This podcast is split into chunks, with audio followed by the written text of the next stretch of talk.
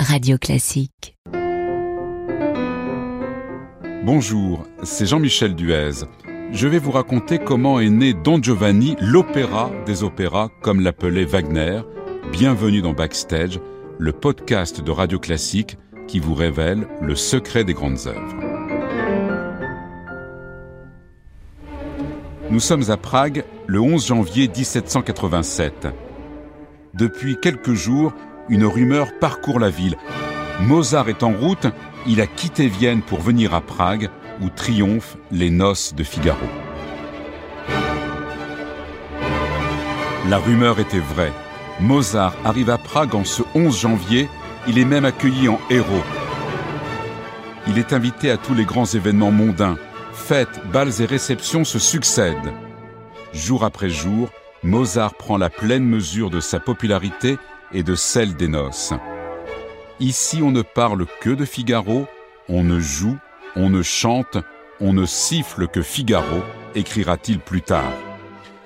Ce triomphe pragois est d'autant plus réconfortant que quelques mois plus tôt, l'ouvrage avait reçu un accueil mitigé à sa création à Vienne, neuf représentations seulement avant qu'il ne soit retiré de l'affiche. À Prague, c'est tout le contraire.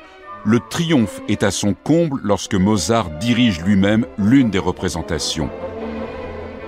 Même succès, même ovation quand il donne un concert où est jouée pour la première fois une symphonie qu'il avait écrite à Vienne et qu'il avait emportée dans ses bagages, la symphonie numéro 38, qui deviendra tout naturellement la symphonie Prague.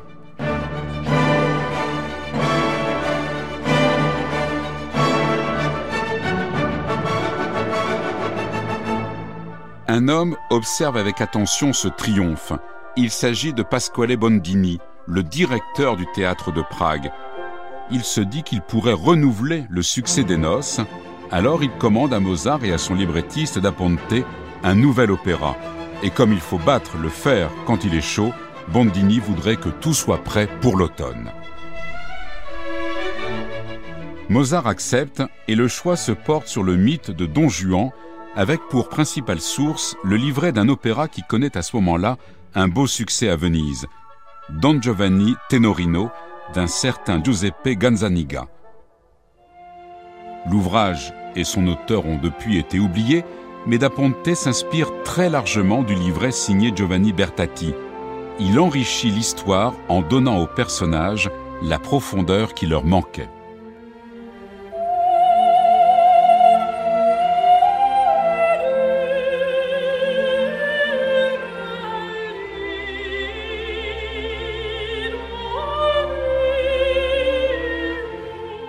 Une fois le livret achevé en juillet, Mozart peut alors commencer la composition. La première est prévue pour le 14 octobre, à l'occasion de la visite de Marie-Thérèse d'Autriche à Prague. Mais Don Giovanni n'est pas terminé, et à la place, Marie-Thérèse aura droit aux noces de Figaro. Une nouvelle date est fixée pour la création, le 29 octobre.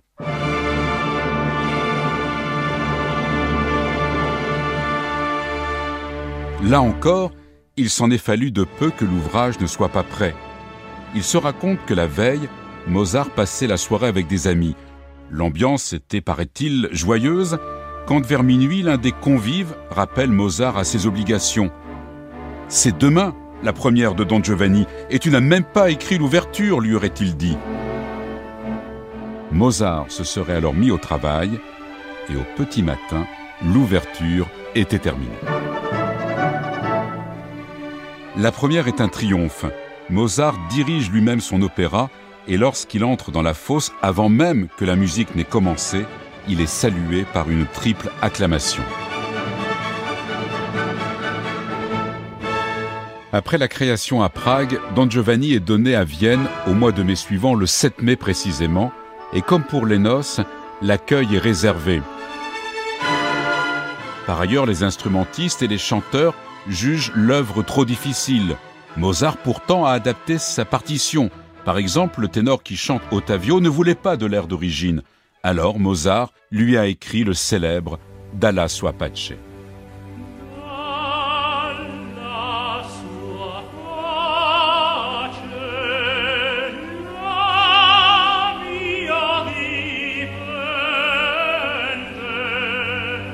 Mozart doit aussi contenter l'interprète d'Elvire, la soprano Cavalieri. Elle exige un air qui mette sa voix en valeur. C'est ainsi que le public viennois aura la primeur du sublime Mitradi, dans lequel Elvire, même trahie et abandonnée, exprime encore son amour pour le séducteur qui fut son mari.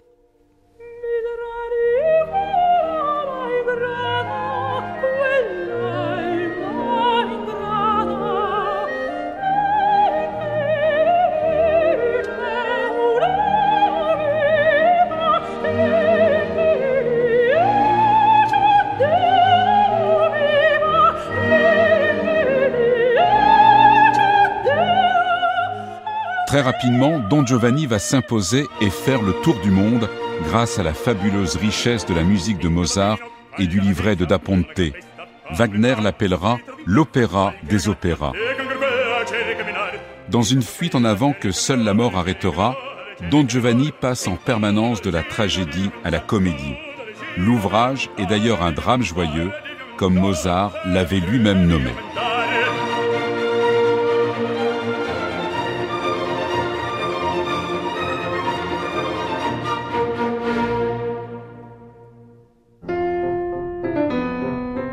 Prochain podcast, Le songe d'une nuit d'été.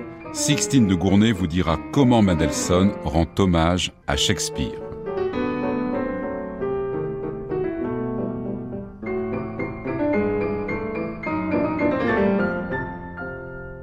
Radio Classique